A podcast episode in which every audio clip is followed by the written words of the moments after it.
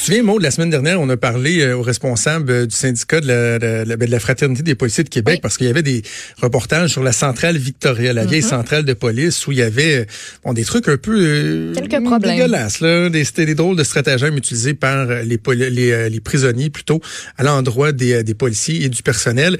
Et le président de la Fraternité nous rappelait l'importance donc d'aller de l'avant avec le projet de nouvelle centrale, un projet qui piétinait depuis un bon moment à Québec. Mais hier, on a présenté la nouvelle mouture, mouture de ce projet-là. Ça euh, engendre bien des questionnements, suscite beaucoup de, de, de réactions. On a l'occasion d'avoir le chef du SPVQ du service de police de la Ville de Québec, M. Robert Pigeon, qui est en studio avec nous. M. Pigeon, bonjour. Bonjour. Euh, plusieurs ont parlé d'explosion des coûts, un projet qui avait été initialement euh, évalué à 72 millions de dollars. Là, on parle d'un projet de 124 millions de dollars. Qu'est-ce qui s'est passé? D'abord, euh, il n'y a pas d'explosion des coûts puisque jamais eu d'argent public d'engagé dans le projet dès le départ. Le seul argent public qui est engagé, c'est l'acquisition d'un terrain sur Pierre Bertrand qui visiblement a pris de la valeur depuis. Pendant moi, euh, j'arrive comme directeur de police en 2016 et le terrain sur Pierre Bertin est déjà acheté et j'ai à conjuguer avec d'abord un projet qui est de réorganiser le service de la police à la demande des citoyens et euh, de quitter l'ancien immeuble du parc Victoria pour euh, intégrer un nouvel édifice. Donc, c'est deux projets qui sont complètement séparés mais qui ont des liens entre eux.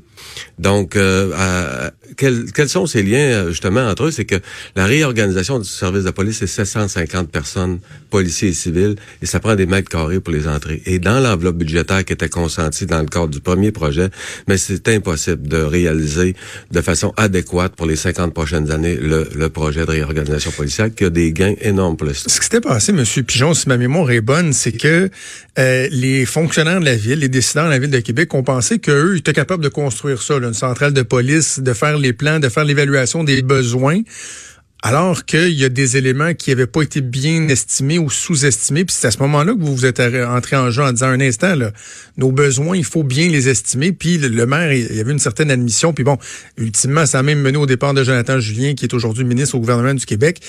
Euh, on avait sous-estimé l'importance d'impliquer le corps policier dans, dans l'élaboration de ce projet-là. Mais moi, quand je suis arrivé au début, d'abord, les gens que j'ai côtoyés, euh, avec qui j'ai eu des discussions, c'était tout du monde de bonne foi. En réalité, c'est des gens qui essayaient justement de, de limiter euh, les dépenses dans la capacité de payer des citoyens. Donc, nous aussi, on était au même rendez-vous en essayant, de notre côté, de trouver des solutions pour entrer dans une enveloppe budgétaire qui était beaucoup plus petite. Cependant, à un moment donné, il a fallu se rendre à, la réalité euh, que c'était impossible d'obtenir une version optimale de l'organisation de la police, la desserte policière. Euh, du futur, actuel mais futur, avec un immeuble aussi restreint. Donc, on aurait, on aurait visiblement gaspillé de l'argent. Moi, je salue le, le, maire Labombe d'avoir accepté de réviser la position initiale et les élus et l'administration municipale de Québec parce que, visiblement, on s'en allait dans le mur avec le premier ah carrément. Et maintenant, tout le monde a eu le courage de dire, ben, regarde, on repart, on le réanalyse, mais non pas en fonction d'une enveloppe budgétaire puis d'une bâtisse, on va l'analyser en fonction de l'organisation policière qui est nécessaire pour le futur. C'est quoi les plus gros ajustements qui ont été faits? Parce que là, bon, on parle de la différence des coûts dans l'évaluation de 72 à 124 millions, mais qu'est-ce qui fait en sorte qu'un projet qui n'était pas satisfaisant à l'époque pour vous en ce moment est optimal? C'est uniquement une question de, superficie ou de, façon de, de, voir les besoins, de, de réaliser le projet? Ben, euh, le concept de la réorganisation de la police, c'est d'offrir des meilleurs services dans, dans les plages horaires où on est requis le plus souvent. C'est-à-dire que là, on est organisé sur une base de trois relèves égales avec des effectifs égaux euh, jour, soir, nuit. Maintenant, on, on s'en va dans un concept où on va avoir six équipes de travail sur quatre relèves, des meilleurs chevauchements et un équilibrage des effectifs dans la plage de 10 heures le matin à 21 heures le soir. Donc, c'est là où la plus grande densité des appels se retrouve. Mais qu'est-ce que le building a à voir là-dedans? Ben, c'est parce que la création d'unités spécialisées et l'ajout d'effectifs et la, capacité opérationnelle vient avec le regroupement. Présentement, on est en silo. On a, on a quatre postes de police, quatre commandements, quatre bureaux d'administration, quatre territoires surtout. Donc, on n'est plus dans un modèle de territoire, on est dans un modèle de plan de patrouille en fonction des besoins des citoyens. Donc, on récupère des heures de patrouille qu'on veut redistribuer à de la patrouille proactive. Présentement, il y a des plages horaires où les policiers, lorsqu'ils s'inscrivent sur un appel et quand, et quand ressortent, euh, il y a des moments de la journée où ils sont occupés à 90% du temps, donc très peu de temps de patrouille proactive ou euh, de, retour euh, sur des activités à valeur ajoutée pour le citoyen comme la sécurité routière. On veut ramener ça à un taux d'occupation d'environ 60% pour avoir 30% de, patrouilles proactives. OK. Je me souviens à, l'époque où le débat faisait rage, le maire Labon m'avait dit que de plus en plus, les voitures de police se trouvaient être l'environnement de travail, même le bureau des policiers qui avaient les ordinateurs et tout et tout, ce qui laissait croire que ça faisait en sorte qu'on avait moins besoin d'avoir du pied carré, d'avoir des bureaux dans la façon que la police a, évolué au cours des dernières années, en quoi effectivement c'est important d'avoir une, superficie euh, importante comme celle-là? Bon, à partir du moment où on est tous regroupés au même endroit, on a une supervision qui est uniforme. Donc, euh, les, changements de relève, je vous donne un, exemple. Les enquêteurs des crimes généraux sont sur Saint-Sacrement. C'est eux qui sont en lien direct avec les plaintes qui sont prises par les patrouilleurs. Ils se croisent presque jamais. Donc maintenant, ils vont toujours être ensemble dans le même immeuble. Ils vont, ils vont se rendre au changement de relève, ils vont se parler, ils vont échanger. Donc on va avoir une dynamique de travail qui va être efficace. Notre centre de formation est sur Saint-Sacrement également.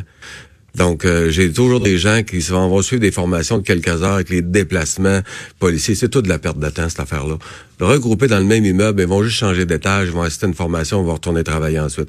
Donc, euh, vraiment, on s'en va avec quelque chose de, de, meilleur et on libère des baux et des espaces d'une valeur de 18 millions au 25 ans. Donc, on a fait près de 40 millions euh, lors de la durée de vie utile d'un immeuble de 5 Donc, ils vont avoir des économies. Donc, on enlève le, le 40 millions aux 100 millions, on met de tomber à quelque chose proche de 60, là. OK. L'emplacement géographique, euh, là, on va être dans le coin de l'autoroute Laurentienne, boulevard Louis XIV. On n'est pas loin du centre euh, de, de, la ville de Québec. Est-ce qu'il n'y aurait pas été plus judicieux de vraiment prendre un endroit qui soit euh, central? Parce que il y a des policiers qui vont partir de là pour débuter le, leur corps de travail. Est-ce qu'il n'y a pas des territoires trop longs à couvrir en étant un peu plus loin en périphérie? Ben, c'est quelque chose qui a nécessité une, réflexion profonde. Vous avez raison. Cependant, on a fait le, choix, nous, de pas nous installer au centre-ville, mais au centre de la ville. Donc, ça fait toute une différence. Dans les quartiers centraux, dans le quartier chaud, si on veut, on, on met un poste de quartier avec des policiers spécifiquement formés en santé mentale, toxicomanie, itinérance. Donc, des, des patrouilleurs qui vont, vont travailler beaucoup à pied, rapprochement avec les citoyens, rapprochement avec les commerçants également. Donc, on s'en va vraiment avec quelque chose de moderne et on offre maintenant des services en ligne. Les gens peuvent peuvent s'adresser à nous pour des plaintes mineures par téléphone ou par Internet. Depuis le janvier 2019, 5000 appels ont été pris de cette façon-là. C'est des policiers qui prennent les appels. Des policiers blessés en devoir ou qui ont des restrictions médicales au cours de leur carrière, mais il y en a d'autres aussi que c'est des constables réguliers qui prennent les plaintes et qui peuvent relayer des informations aux autres policiers du terrain. Donc, imaginez le nombre de déplacements policiers qu'on a sauvés sur 5000 appels. On entend donner encore plus d'envergure à, un mandat comme ça pour récupérer du temps de ah, J'imagine qu'il y a des policiers, ben, la plupart des policiers à Québec doivent être enchantés du projet. Il y en a qui ont peut-être euh, accueilli ça en demi-teinte parce que vous allez fermer avant l'ouverture de la nouvelle, euh, la nouvelle centrale deux postes de police. Et là, ces policiers-là vont être rapatriés à la vieille centrale Victoria dont on parlait euh, la semaine la semaine dernière, les bris de tuyaux, les débordements, ça coule sur le monde. Les gens disent que c'est un, édifice qui est vétus. Euh, il n'y avait pas moyen de, de, de, tout organiser ça en même temps que les deux centrales fermées. Ben, les, les, les policiers peuvent être relocalisés dans la nouvelle centrale lorsqu'elle sera disponible. D'abord, on ferme pas le poste de Charlebourg et là au Saint-Charles jusqu'à ce qu'on ait le nouvel équipement. OK. Donc, on rapatrie à raison de deux tiers des effectifs à la centrale du parc Victoria un tiers s'en va à Sainte-Foy. Donc, ça représente environ 147 patrouilleurs de plus qui vont intégrer l'édifice du Parc Victoria sur euh, sur six équipes dans quatre relèves. Donc, ils se croiseront presque. Il y aura pas tant de policiers de plus au pied carré, si on dit ça comme ça, euh, dans, la, dans, la vieille centrale. Moi, euh, j'ai eu des rencontres avec l'officier en santé et sécurité au travail du SPVQ. J'ai pris connaissance des rapports. La qualité, bon, on est en mode de transition. Je comprends un policier d'être inquiet. Pas pour rien qu'on veut changer d'endroit en passant. C'est vrai que l'édifice doit être remplacé. Mais j'ai suffisamment confiance pour y installer mon bureau moi-même. À partir du temps des fêtes, mon bureau va être là, mon bureau principal va être là, je vais être, sur place, je vais voir venir les affaires. S'il y a des enjeux, soyez certains que je vais en prendre charge rapidement. Puis c'est vrai qu'on a des détenus qui sont situés au deuxième étage qui, ben qui, nous causent des méfaits. C'est, c'est pas c'est, pas de la fiction cette affaire-là. Par contre, le service de la gestion des immeubles m'a assuré qu'il réagirait promptement et qu'il ferait prendrait toutes les mesures nécessaires pour s'assurer que la transition aille bien. Début de la construction, si on parle de quand? Puis pour, euh, pour une ouverture, à quel moment? Ben, on parle d'intégrer les locaux en 2023. Donc, c'est c'est des dates qui sont raisonnables pour nous. Oui, c'est une transition. Euh, tout le monde doit, doit s'impliquer. C'est pour ça que je pense que c'est pas juste aux patrouilleurs de vivre la transition, mais c'est aux directeurs aussi de s'impliquer. Comment ça va à la Ville de Québec? Euh, Monsieur Pichon, ça fait quoi? Trois ans, vous êtes en poste, vous avez une vaste expérience. On a une ville à Québec qui est euh, relativement tranquille, sécuritaire, ça se passe bien. Un truc qui m'a frappé, là, on a été une couple d'années à se targuer de, de, de, de pas avoir d'homicide. Là. Cette année, semble qu'on en a quelques-uns. Est-ce que, bon, c'est des anomalies statistiques? Est-ce que, ou, comment ça se passe en ce moment, la criminalité à Québec? Ben, chaque année est différente, c'est certain, mais oui, la ville de Québec, c'est une ville sécuritaire. Les policiers euh, que je côtoie ont énormément à cœur la sécurité des citoyens. Ils mettent beaucoup d'efforts.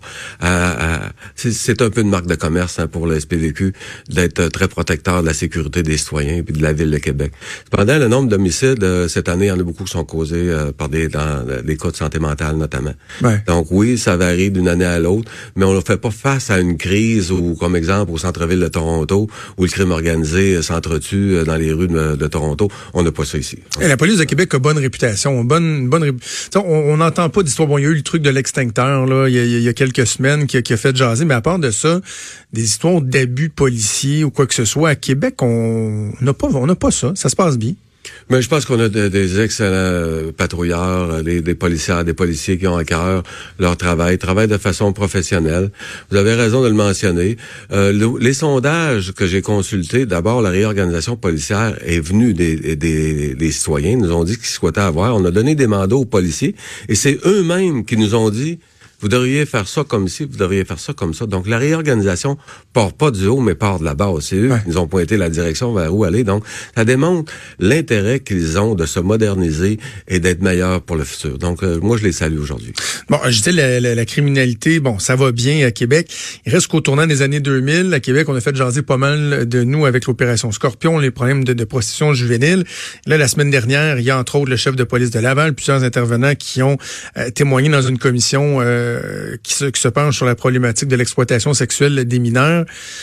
Ça, ça va comment à Québec? Il me semble que dans les derniers mois, dernières années, on a eu tendance à se dire, ouf, on pensait que tout ça était derrière nous, mais c'est loin d'être rose encore. C'est une problématique qui existe encore à Québec comme ailleurs, la prostitution juvénile et tout. Ben, l'opération Scorpion dont vous, faites référence, c'est un électrochoc, je pense, pour euh, pour la ville de Québec. Ça a réveillé beaucoup de choses. Puis le, SPVQ a pas tardé, a mis en place une unité en exploitation sexuelle des mineurs. Donc maintenant, on a des gens, euh, on a nos préventionnistes dans les écoles qui, qui diffusent plusieurs messages de prévention aux jeunes. On a notre unité spéciale en exploitation sexuelle des mineurs qui font de la détection. Donc, je peux vous dire que présentement, cette unité-là a permis, par leurs actions de sortir des mineurs des griffes de proxénètes avant même qu'elles ne portent pas. Ah oui. Donc ça, c'est vraiment, ce mieux à faire. vraiment innovant. Là, on, est très, très actifs. On patrouille la web, mais on infiltre aussi. Donc, il y a, des, il y a des, des, clients, parce que la journée il n'y aura plus de clients abuseurs, il va y avoir moins de proxénètes, il va y avoir moins de filles abusées ou de garçons abusés. Je peux vous dire que présentement, il y a des gens qui sont pensent peut-être être en, discussion avec une mineure, puis c'est un policier qui est au bout de la ligne. Bon, ça, c'est rassurant. Donc, on, s'améliore. On s'améliore. Faut, faut, faut, rester vigilant, mais la situation s'améliore. Oui, il met beaucoup d'énergie. Robert Pigeon, chef de police de la Ville de Québec. Euh, fort apprécié que vous soyez déplacé pour venir nous parler. Merci. Ça m'a fait plaisir. Bonne journée à vous. Merci.